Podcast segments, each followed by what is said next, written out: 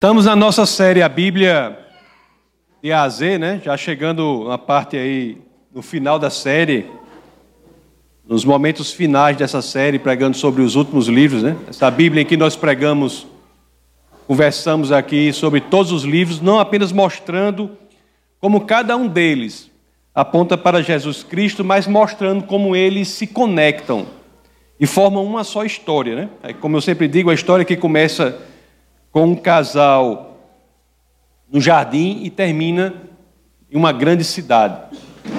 É a história da Bíblia. Todos conhecem as histórias da Bíblia, como se fossem pérolas, e de fato são. Mas é importante que conheçamos também o fio condutor que une todas essas pérolas e formam uma só história. E hoje eu falarei aqui, o nosso bate-papo hoje será sobre a primeira carta de João, a primeira carta de São João. E o tema será Jesus o jardineiro, né? É um, é um tema interessante e eu pensei sobre isso até quando eu estava com meu amigo Ari, ele estava andando, passou na frente de uma casa de um conhecido nosso e a gente viu uma grama lá que era perfeita, não foi Ari? A grama dele perfeita, perfeita a grama. E eu, a gente ficou impressionado com aquela grama. Eu pensei, que grama perfeita. E a gente se, ia falar com ele, a gente se aproximou. Quando viu a grama subir escada também, eu digo, meu Deus, Aí quando fomos ver, né, a grama era artificial. Jardins verdadeiros são como trabalhos constantes, né? Aquele chamado work in progress. É um trabalho que em atividade, um trabalho que você deve estar em progresso sempre. Esses são jardins verdadeiros. Quando a gente vê aquela aparência de algo sem nenhum defeito, e olha mais próximo a si mesmo, é, realmente era artificial.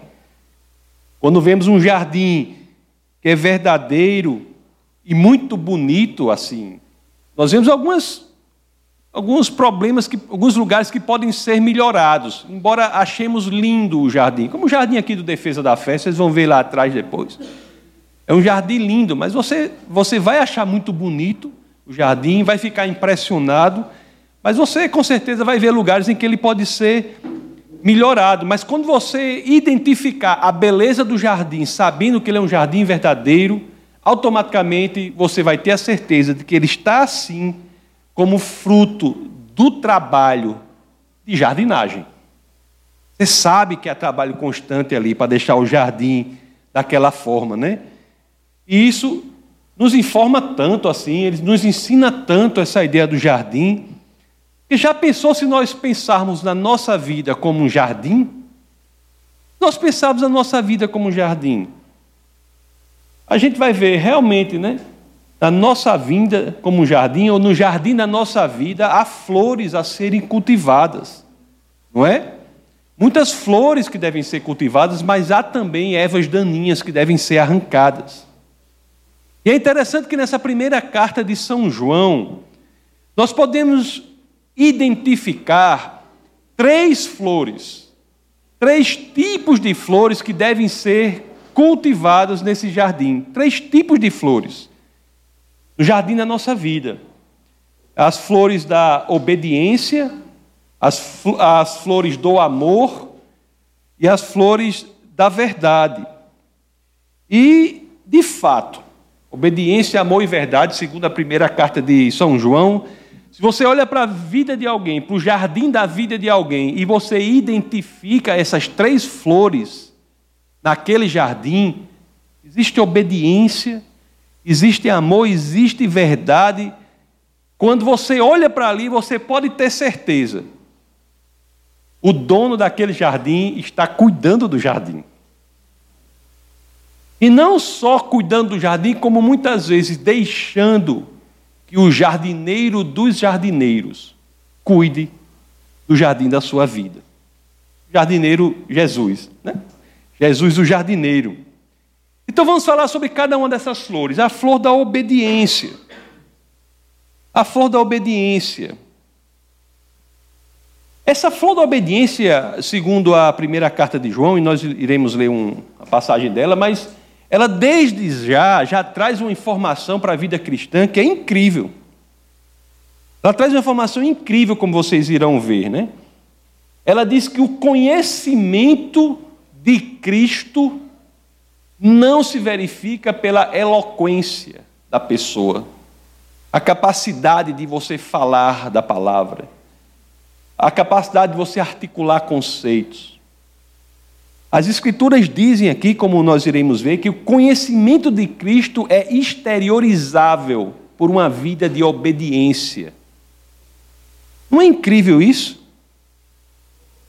Isso é dizer que o maior teólogo do mundo, segundo as Escrituras, pode até conhecer menos do que o mais iletrado dos cristãos, desde que esse letrado cristão seja obediente e o teólogo não. Eu fico impressionado com isso, sabe? Com a lógica das Escrituras e como ela realmente toca as coisas como elas são. Né, John Wesley, o fundador do movimento metodista, um homem que praticamente influenciou a conversão de uma nação, né? Ele disse que aprendeu mais sobre cristianismo com a mãe dele do que com todos os teólogos da Inglaterra.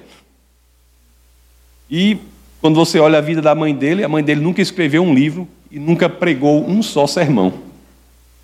Pelo exemplo exemplo de obediência ao Senhor, pelo exemplo de mãe cristã que ela foi, ela demonstrou conhecimento maior do cristianismo, por ser obediente ao Senhor, do que todos os teólogos da Inglaterra. Agora sim, tendo esse pano de fundo, vamos ver o que as Escrituras dizem. E assim eu peço a vocês que, claro, se assim quiserem, Abra as Escrituras na primeira carta de São João, capítulo 2, verso 3, que é parte do texto base do nosso bate-papo de hoje. Assim diz as Escrituras: Sabemos que o conhecemos se obedecemos aos seus mandamentos. Isto é a mesma coisa que é dita por São João no seu evangelho, lá em João 14, 15, quando ele diz: Se vocês, quando ele registra em seu evangelho, o Senhor falando: Se vocês me amam, obedecerão aos meus mandamentos. Você veja que na primeira passagem que lemos, a primeira de João 2, 3, e na segunda passagem, no Evangelho de João 14, 15, primeiro diz: Sabemos que o conhecemos se obedecemos aos seus mandamentos. E o segundo diz: Se vocês me amam, obedecerão aos meus mandamentos. Nós vemos que quando comparamos essas duas passagens, imediatamente nós vemos que há colocados em evidência aqui o conceito de amor e o conceito de conhecer. Conhecendo Jesus é que de fato crescemos em amor por Ele. E se o amamos, obedecemos aos seus mandamentos. A exteriorização do amor a Cristo é uma vida de obediência aos mandamentos de Jesus. Obedecer é segurança para o cristão. Tem uma história Interessante, numa cidadezinha bem pequenininha. Eu gostaria que tivesse sido lá em nós, sabe, Justo? Lá em nós. Mas não foi lá em nós, mas é como se fosse lá em nós. Lá na, na tromba do elefante. Eu não gosto muito de usar, eu sempre digo essa imagem do elefante pra, em respeito às pessoas que são aqui de Natal, né? O Rio Grande do Norte não é um elefante, né? Aí, quando eu falo essa imagem do elefante, eu falo a tromba do elefante, aí Natal fica numa posição bem fedorenta do elefante. Eu não gosto muito de usar, em respeito ao pessoal daqui, né? Mas tem uma cidadezinha pequenininha que era o seguinte: um menino estava de bicicleta correndo, arrodeando o quarteirão, na calçada dele, arrodeando o quarteirão, arrodeando o quarteirão, arrodeando o quarteirão. Aí o policial parou, assim, passou e viu aquele menino arrodeando aquele quarteirão, quarteirãozinho pequeno, né? Poucas casas, ele arrodeando o quarteirão. Aí o policial parou e perguntou assim: O que, é que você está fazendo, menino? Aí ele disse: Eu estou fugindo de casa. Aí ele disse: E por que você está dando volta ao quarteirão? Voltas no quarteirão. Aí ele respondeu: Porque minha mãe falou que eu não posso atravessar a rua sozinho. Ou seja, né? O que, é que essa história nos indica? Nos ensina, né? Que mesmo que você queira fugir, você queira fazer algo muito louco, né? Mesmo assim, se você for obediente, a obediência lhe deixará perto da pessoa que o ama. João nos dá até uma explicação mais profunda sobre essa que estamos chamando a bela flor da obediência. Lá na primeira de João 2:5, né? Nós lemos, nós vemos, mas se alguém obedece a sua palavra, nele verdadeiramente o amor de Deus. Primeira de João 2:6 diz assim: Aquele que afirma que permanece nele deve andar como ele andou. Então são dois critérios ou duas explicações a mais para esta obediência.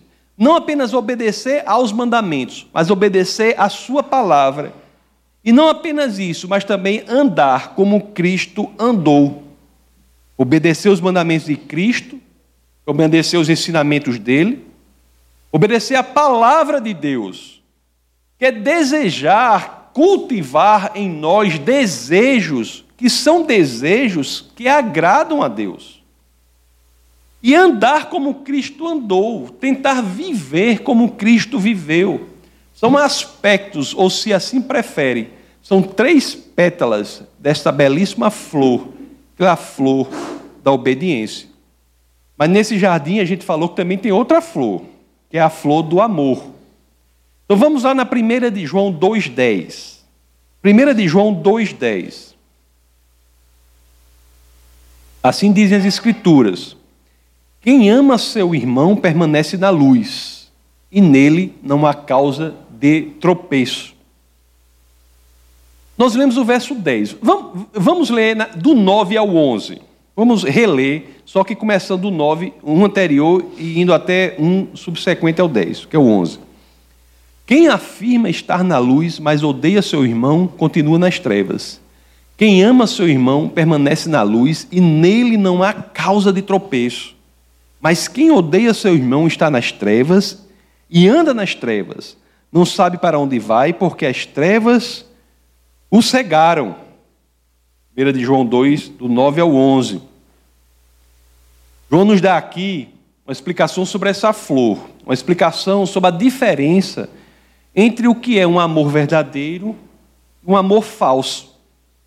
Ele está dizendo claramente que se dizemos que amamos a Cristo, mas encontramos em nosso coração falta de amor, ódio por aquele que é verdadeiramente cristão, por aquele que é o nosso irmão, João diz uma coisa séria: diz, nós estamos andando nas trevas e as trevas nos cegaram. Já pensou?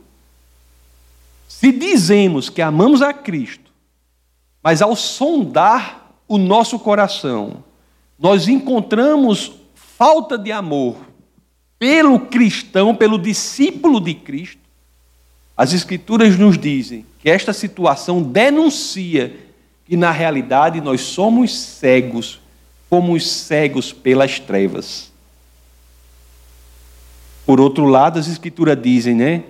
Quem ama seu irmão permanece na luz. E se estamos na luz, esta luz iluminará o nosso caminho.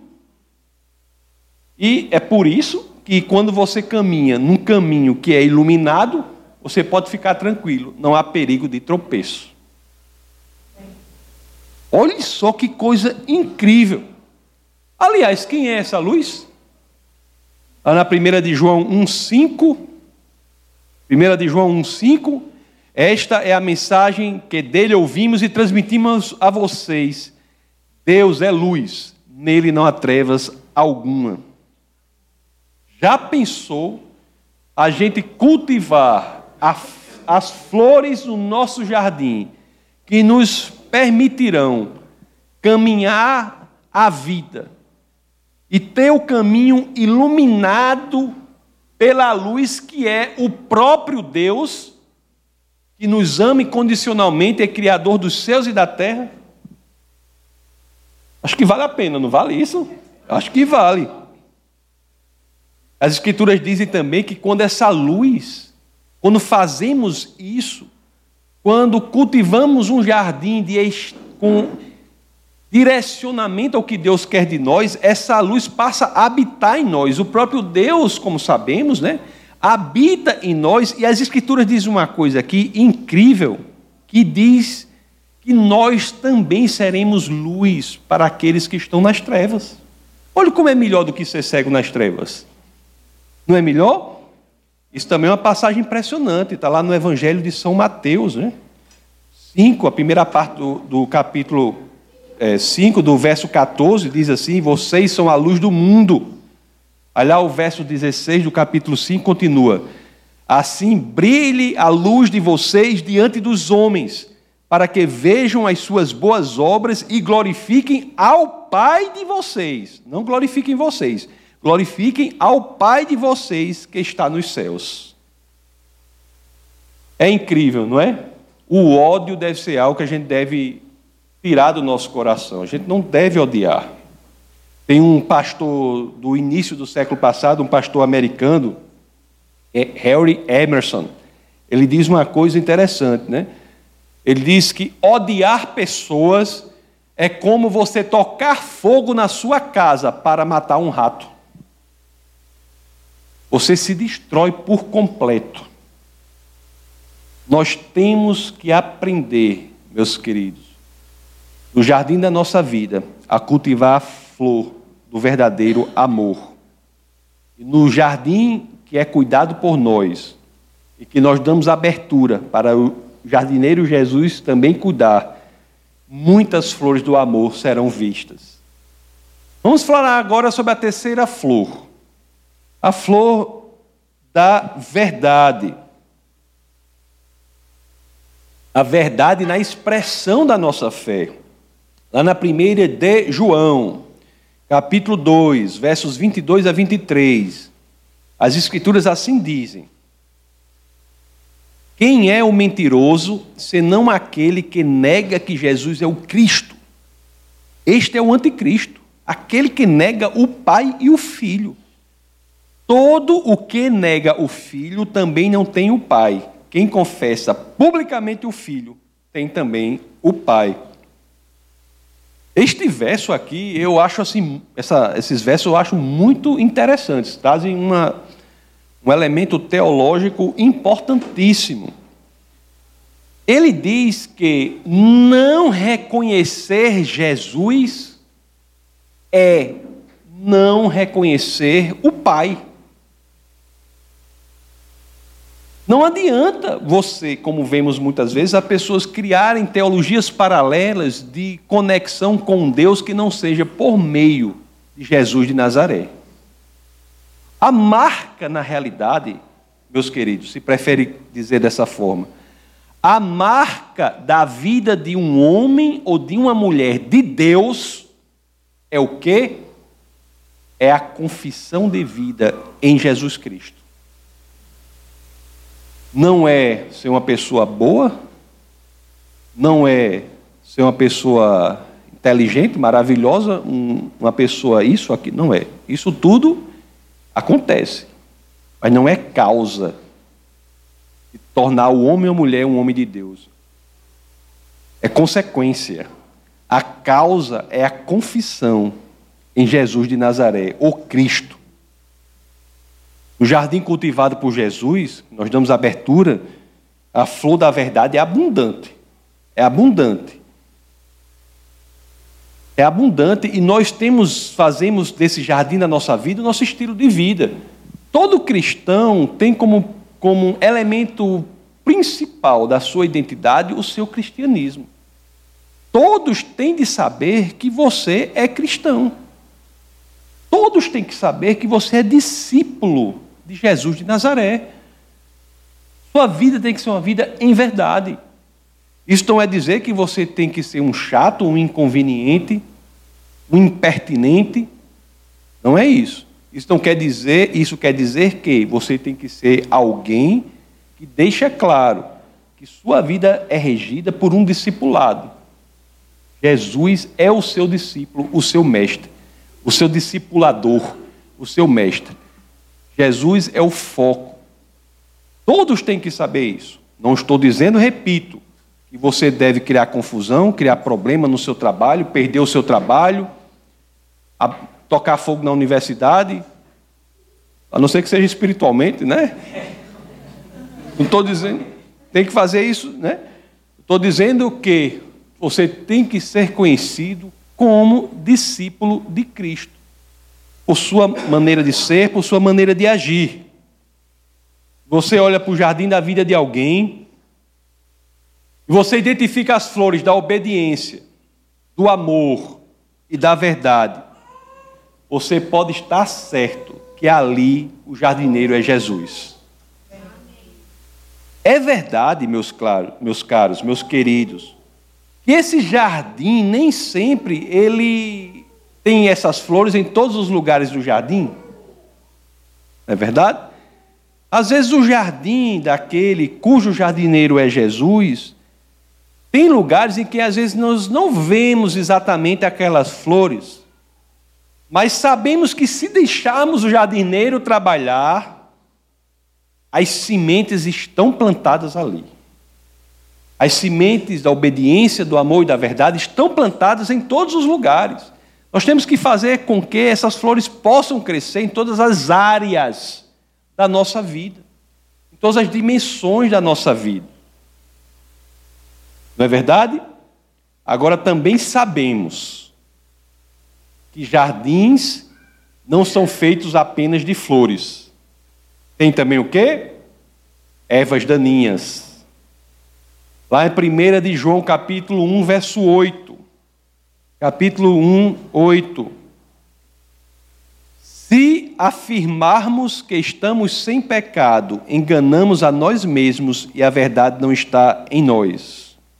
Em outras palavras, você chegar aqui e disser: Não, pastor, o jardim da minha vida pode é igual àquela grama artificial que você viu lá.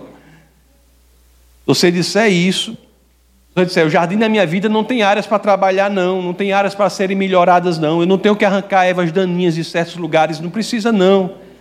Se você disser isso, o que, é que as Escrituras dizem aqui de você?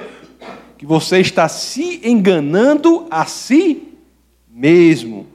Pense uma coisa perigosa: é enganar-se a si mesmo. Isso daí é, é uma coisa perigosa. Às vezes, meus queridos, até as ervas daninhas são arrancadas de alguns lugares, mas voltam a crescer. Sabe por quê? Porque as pessoas às vezes arrancam as ervas daninhas, mas deixam as raízes. Deixam as raízes. As raízes fazem com que elas voltem a crescer. Você tem que arrancar pela raiz. E o pior é que quando ervas daninhas crescem, elas fazem o quê? Elas matam as flores do jardim. Elas disputam a, a, água, a iluminação, os nutrientes que estão no jardim e acabam matando as flores do jardim. Da mesma forma é que eu sempre venho dizendo aqui, né? Um estilo de vida em que encontra conforto no pecado irá inevitavelmente destruir a obediência, o amor e a verdade. Temos que evitar isso. Nós temos que evitar isso e qual é uma estratégia boa para fazer isso? Como é que você pode arrancar ervas daninhas? O pré-requisito principal para arrancar ervas daninhas é saber identificar as ervas daninhas. Tem que identificar. Saber o que é aquilo. É uma erva daninha. Então eu preciso arrancar. Na nossa vida, no jardim da nossa vida, nós temos que dar nome às ervas daninhas. Pessoas têm medo de dar nome às ervas daninhas do próprio jardim. Sabia disso? Temos que dar nome a elas. Temos que dar nome a elas.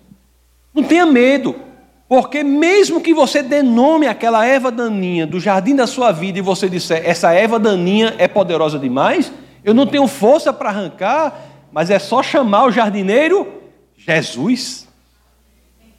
Você chama e diz assim: Senhor, arranque, Senhor, no jardim da minha vida, a erva daninha do orgulho, da inveja, da prostituição, da mentira, da desonestidade, da falta de integridade financeira. Arranca, Senhor. Você pode fazer isso. Agora você tem de identificar qual é a erva daninha que está crescendo no seu jardim. Identifique, dê um nome a ela. Analise-se a si mesmo, o seu próprio jardim, e diga: Eu estou lutando com um elemento tal, essa erva daninha é a erva da inveja. Eu estou lutando com a erva daninha da prostituição. Eu estou lutando com a erva daninha do orgulho, da mentira. Tem gente, crente, que mente que é uma coisa incrível. Eu, tô, eu fiquei tô impressionado. Eu estou impressionado. Tem gente que é crente que dá bom dia, só pode ser de noite, eu penso, só pode ser de noite. Está dando bom dia, o cabo mente tanto. é uma erva daninha terrível que precisa ser cuidada, precisa ser arrancada. Em outras palavras, do, da perspectiva espiritual, o que é que eu estou dizendo? Confesse os seus pecados a Jesus, arrependa-se e peça ajuda. Essa é a lógica do Evangelho que desde sempre foi assim. Desde sempre foi assim. E até hoje continua sendo. Não reformaram ainda não, né? O, a Bíblia não, né? O Congresso ainda não votou a reforma ainda. Uma pessoa, meus queridos, que não identifica as suas ervas daninhas, as ervas daninhas do jardim da sua vida, não tem como arrancá-las e nem sequer irá chamar o jardineiro. Muitos estão cheios de ervas daninhas e não sabem identificar que é erva daninha. Fica com um jardim de ervas daninhas e não identifica, e portanto aquilo toma conta e destrói as flores da obediência, do amor e da verdade. O verso nono do, da, do primeiro capítulo da primeira carta de João é maravilhoso, né? A, é, primeira de João 1,9 é maravilhoso.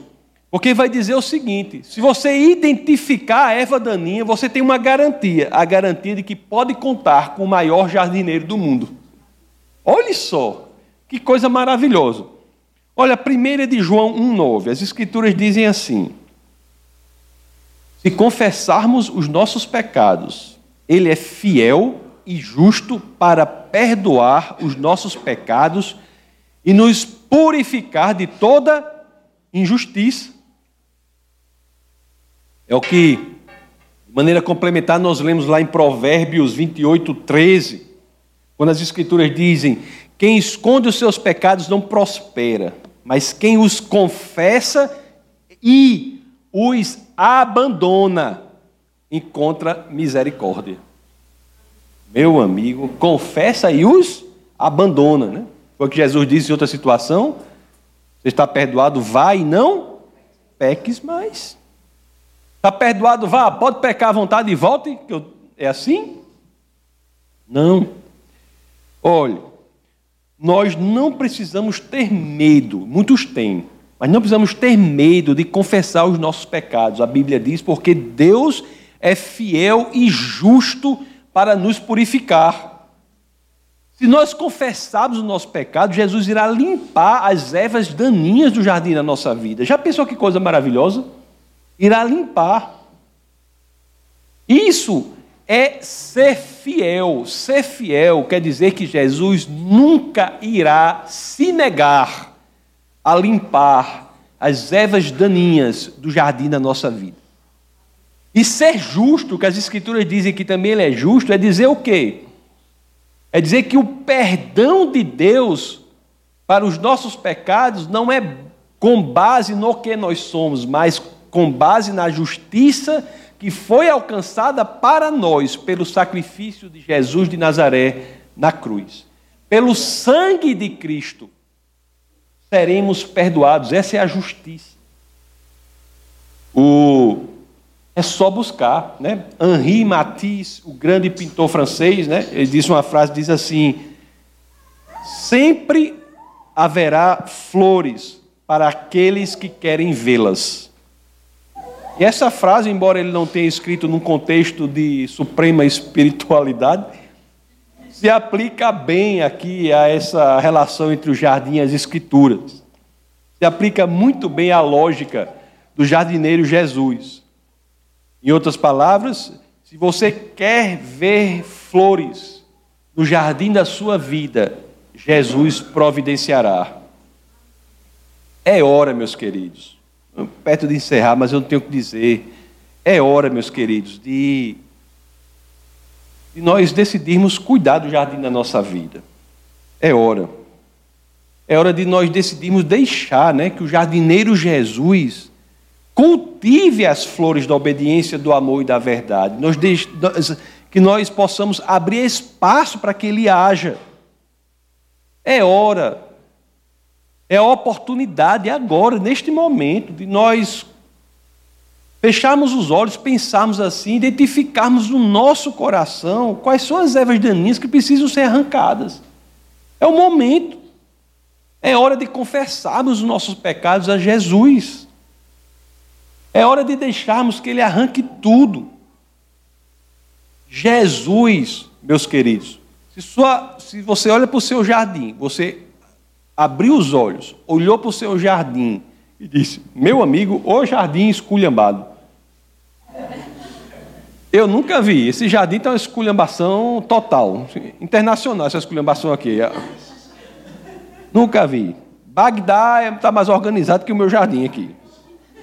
Você olha para ali, aí você tem que pensar o quê? O jardineiro Jesus, ele cria beleza a partir do caos. Deixe Jesus transformar o jardim da sua vida. Isso é muito importante, sabia? Essa mensagem. Deixe Jesus transformar o jardim da sua vida. O jardineiro Jesus tem a especialidade de trabalhar a partir do caos. É do caos mesmo. Porque você sabia que existe um problema muito grande no meio cristão, se chama perfeccionismo gospel? Já viu falando perfeccionismo gospel? Tem gente que diz assim: não, eu só vou me voltar para o Senhor quando eu estiver bem melhor. É, quando eu tiver, quando eu deixar de fumar, quando eu deixar de não sei o quê, quando eu deixar de mentir, quando eu deixar. Quando eu estiver apresentável a Deus, eu vou ao Senhor. Esse é um dos maiores erros que a pessoa pode cometer. Você não precisa estar perfeito para se entregar ao Senhor. Deus na pessoa de Jesus de Nazaré, ele é especialista em pegar terrenos horríveis e torná-los jardins belíssimos. Essa é a especialidade dele. Aliás, né? Essa, na realidade, se você pensar bem, a ideia de que Deus quer você do jeito que você está, essa é uma das verdades mais libertadoras do Evangelho. Se você pensar bem, essa talvez seja a verdade mais libertadora do Evangelho. Aqui diz o seguinte, não é? Que não há nada de tão ruim, uma situação tão ruim que você esteja, ou há nada, há nada de tão ruim que você tenha feito que você fique no lugar fora do alcance do Pai. Não há. Sempre você está no alcance desse jardineiro Jesus, que é capaz de moldar a sua vida e deixar um jardim belíssimo. Vamos a Ele. Temos que ir a Ele da forma que estamos, com a convicção de que Ele transformará a nossa vida. O momento é agora, né? De nós mudarmos a nossa vida para sempre. Temos que mudar, temos que tomar essa postura. O momento não é daqui a pouco. O momento não é daqui a meia hora, daqui a duas horas. Amanhã, uma coisa incrível, né? Que o amanhã aqui na terra não é garantido a ninguém. Temos de ter essa convicção da urgência de transformar o nosso jardim, sabendo que, mesmo que achemos difícil fazer isso, e de fato é, nós não estamos sozinhos. Temos o jardineiro dos jardineiros para atuar no jardim da nossa vida. E depois de pouco tempo, quando nós olharmos para esse jardim em vez de ervas daninhas que destroem tudo, iremos ver as três flores da obediência, do amor e da verdade. Vamos orar.